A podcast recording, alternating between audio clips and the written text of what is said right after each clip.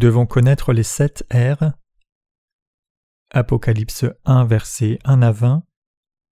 Je remercie le Seigneur qui nous donne l'espoir dans cet âge sombre. Notre espoir est que tout se déroule comme il est écrit dans le livre de l'Apocalypse, et attendre dans la foi que toute la parole de la prophétie soit accomplie. Beaucoup de choses ont été écrites sur le livre de l'Apocalypse, tandis que les théories et les interprétations des savants abondent, il est toujours difficile de rencontrer par hasard une œuvre qui soit vraiment biblique dans son approche. C'est seulement par la grâce de Dieu qu'ayant passé des heures innombrables d'études et de recherches sur la parole de l'Apocalypse, que je suis capable d'écrire ce livre. En parlant en ce moment même, mon cœur est rempli de la vérité de la révélation. L'Esprit Saint m'a aussi rempli tandis que je préparais mes commentaires et sermons pour ce livre. C'est peu surprenant alors que mon cœur soit abondamment rempli par l'espoir pour le ciel et la gloire du royaume millénaire. J'en suis aussi venu à réaliser à quel point le martyr des saints est glorieux pour notre Seigneur. Maintenant je suis prêt à partager avec vous la parole de sagesse que Dieu m'a révélée et à vous aider à la comprendre. Alors que j'écris ce livre sur la révélation, la gloire de Dieu remplit toujours mon cœur. En toute franchise, je n'avais pas vraiment compris à quel point la parole de la révélation était grande. Dieu a montré à Jean le monde de Jésus-Christ. Qu'est-ce que signifient les mots la révélation de Jésus-Christ La définition du dictionnaire de la parole de la révélation est l'acte de révéler ou de communiquer la vérité divine. La révélation de Jésus-Christ alors signifie la révélation de ce qui arrivera dans l'avenir en Jésus-Christ. Différemment, Dieu a montré à Jean, un serviteur de Jésus-Christ, toutes les choses qui viendront à se passer vers la fin des temps.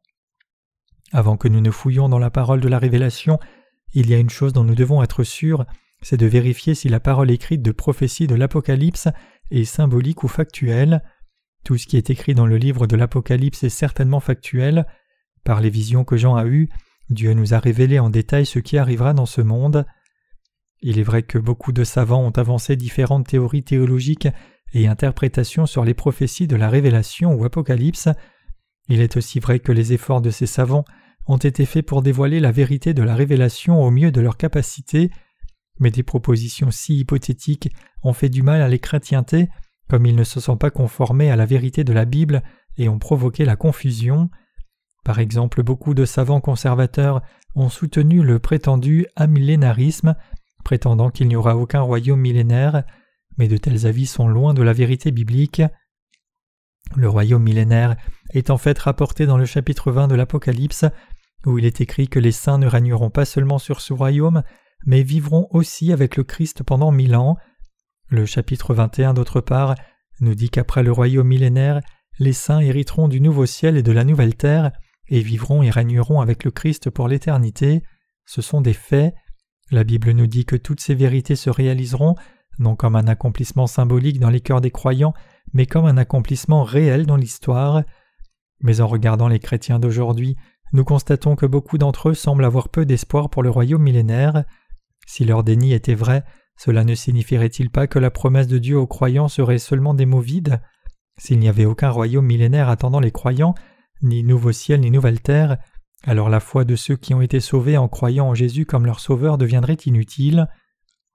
Beaucoup de théologiens et de ministres prétendent aujourd'hui que la marque 666 prophétisée dans l'Apocalypse est seulement symbolique, mais ne faites pas erreur.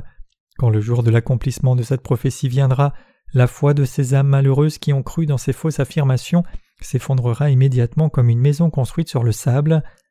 Ceux qui croient en Jésus mais ne croient pas dans la parole de vérité révélée dans la Bible seront traités par Dieu comme des non-croyants. Cela peut seulement signifier que non seulement ils ne connaissent pas l'évangile de l'eau et de l'esprit, mais que l'Esprit Saint ne demeure même pas dans leur cœur.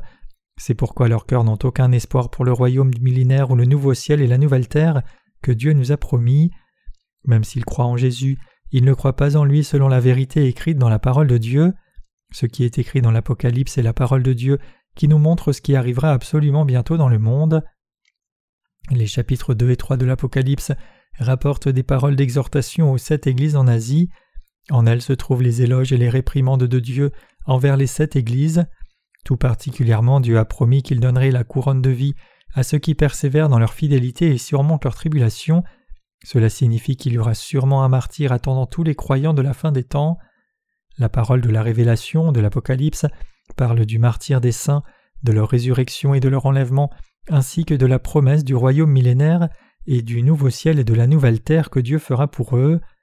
La parole de la révélation peut être un grand réconfort et une bénédiction pour ceux qui croient avec certitude dans leur martyr, mais Dieu a peu à offrir à ceux qui n'y croient pas. Nous pouvons donc vivre dans la fermeté soumettant notre foi solide dans la parole de la promesse, écrite dans la révélation et sa parole de vérité sur la fin des temps.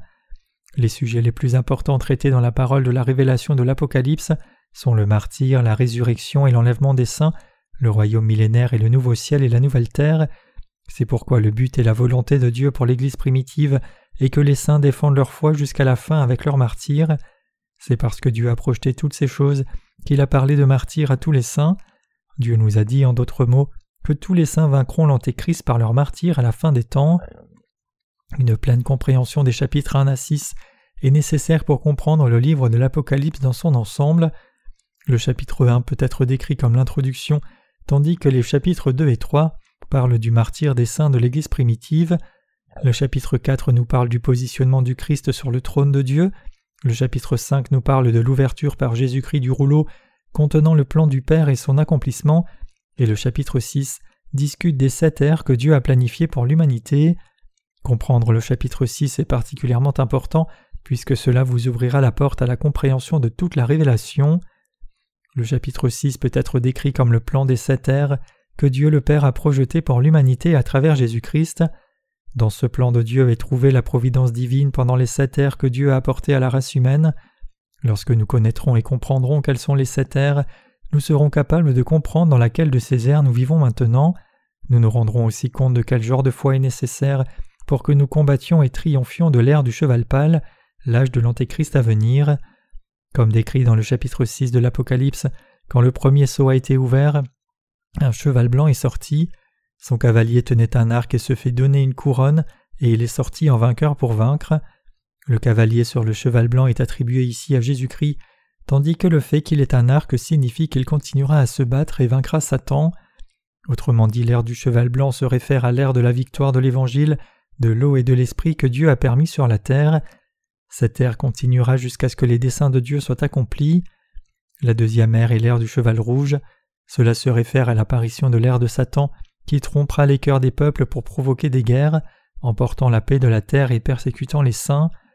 Après l'ère du cheval rouge vient l'ère du cheval noir, quand la famine frappera les âmes et les corps des gens. Vous et moi vivons maintenant dans cette ère de famine spirituelle et physique. Quand cette ère sera suivie de l'ère du cheval pâle dans un proche avenir, l'Antéchrist surgira, et avec son apparition le monde sombrera dans des désastres mortels. L'ère du cheval pâle est la quatrième ère. Dans cette ère, le monde sera frappé par les fléaux des sept trompettes, où un tiers des forêts brûlera, un tiers de la mer se transformera en sang, un tiers de l'eau douce se transformera aussi en sang, et un tiers du soleil et de la lune aussi frappés se fondront dans l'obscurité. La cinquième ère est l'ère de la résurrection des saints et de l'enlèvement. Comme il est rapporté en Apocalypse 6, versets 9 à 10, quand il ouvrit le cinquième sceau, je vis sous l'autel les âmes de ceux qui avaient été immolés à cause de la parole de Dieu et à cause du témoignage qu'ils avaient rendu. Ils crièrent d'une voix forte en disant Jusqu'à quand, Maître saint et véritable, tarderas-tu à juger et à tirer vengeance de notre sang sur les habitants de la terre?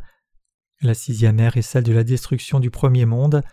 Selon Apocalypse 6, versets 12 à 17, Je regardai, quand il ouvrit le sixième sceau et il y eut un grand tremblement de terre, le soleil devint noir comme un sac de crin, la lune entière devint comme du sang, et les étoiles du ciel tombèrent sur la terre, comme lorsqu'un figuier secoué par un vent violent jette ses figues vertes.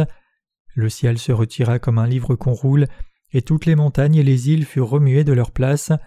Les rois de la terre, les grands, les chefs militaires, les riches, les puissants, tous les esclaves et les hommes libres se cachèrent dans les cavernes et dans les rochers des montagnes, et ils disaient aux montagnes et aux rochers Tombez sur nous et cachez-nous devant la face de celui qui est assis sur le trône, et devant la colère de l'agneau, car le grand jour de sa colère est venu et qui peut subsister?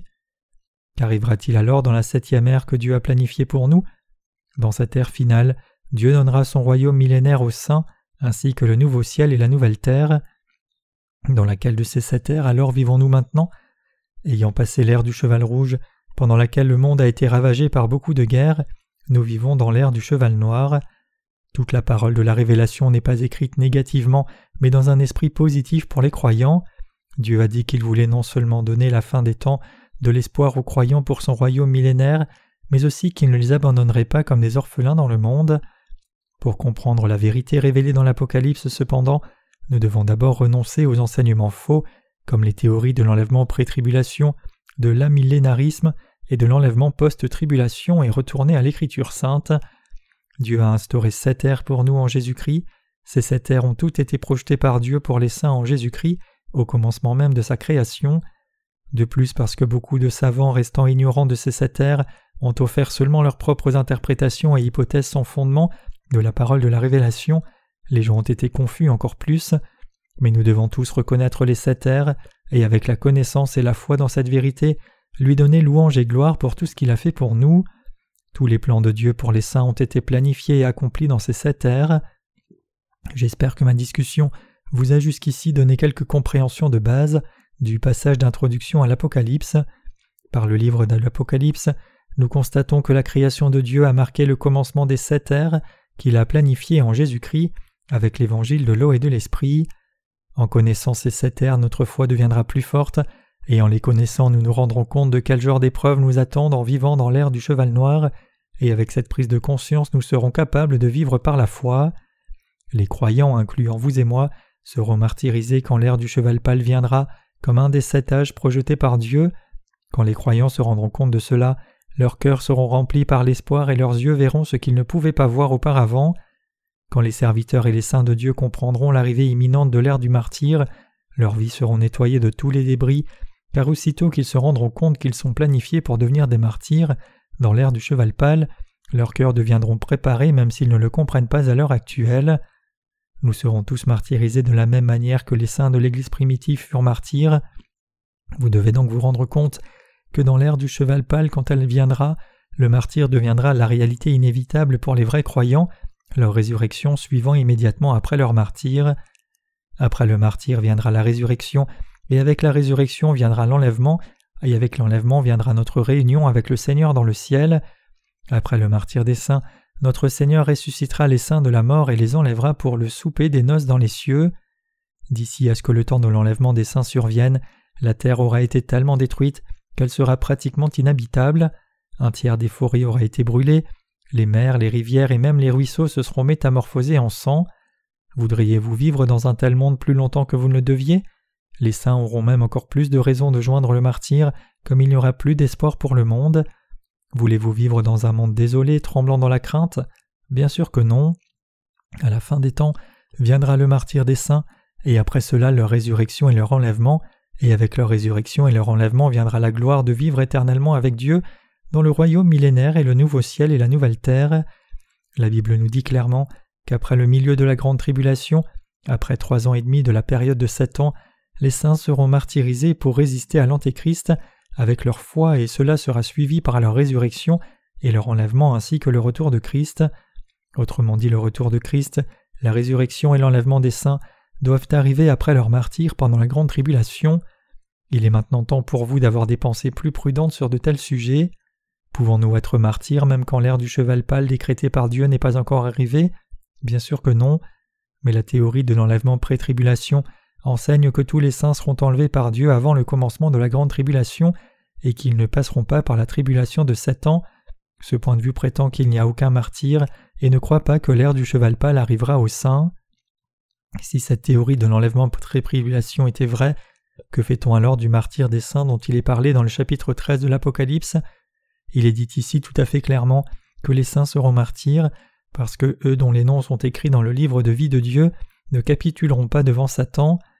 Ceux qui enseignent la théorie de l'enlèvement post-tribulation manquent aussi d'une compréhension appropriée de l'ère du cheval pâle et du martyr, de la résurrection et de l'enlèvement des saints. Selon cette hypothèse, les saints resteront sur cette terre jusqu'à ce que la dernière des sept trompettes des fléaux ait sonné, mais l'Apocalypse nous dit sans équivoque que la résurrection et l'enlèvement des saints arriveront quand le dernier ange sonnera de la trompette, avant autrement dit qu'on verse les sept coupes de la colère de Dieu. C'est pourquoi l'Apocalypse est une parole de grand réconfort et de bénédiction pour ceux qui croient dans l'évangile de l'eau et de l'esprit. L'amillénarisme a apporté seulement des déceptions et de la confusion aux gens, et ce n'est pas la vérité. Ce que notre Seigneur a promis à ses disciples, que les saints seront récompensés par l'autorité de régner sur plus de cinq ou dix villes, arrivera en réalité dans le royaume millénaire. Vous devez vous rappeler que des notions si hypothétiques comme les théories de l'enlèvement pré-tribulation, l'enlèvement post-tribulation et l'amillénarisme sont des affirmations sans fondement qui apportent seulement la méfiance et la confusion aux croyants. Pourquoi alors Dieu nous a-t-il donné le livre de l'Apocalypse? Il nous a donné la parole de la révélation pour nous montrer sa providence à travers les sept et pour donner à ceux qui sont devenus les disciples de Jésus la vraie espérance du ciel. Maintenant même, les choses arrivent comme projetées par Dieu. L'âge dans lequel nous vivons maintenant est l'âge du cheval noir. Dans un proche avenir, cette ère du cheval noir passera bientôt, et l'ère du cheval pâle arrivera, et avec l'ère du cheval pâle commencera le martyr des saints, avec la montée de l'Antéchrist. Cette ère est l'ère dans laquelle le monde entier deviendra intégré et uni sous la seule autorité de l'Antéchrist. Les disciples de Jésus doivent se préparer maintenant et être prêts à faire face avec leur foi à l'arrivée imminente de l'ère du cheval pâle.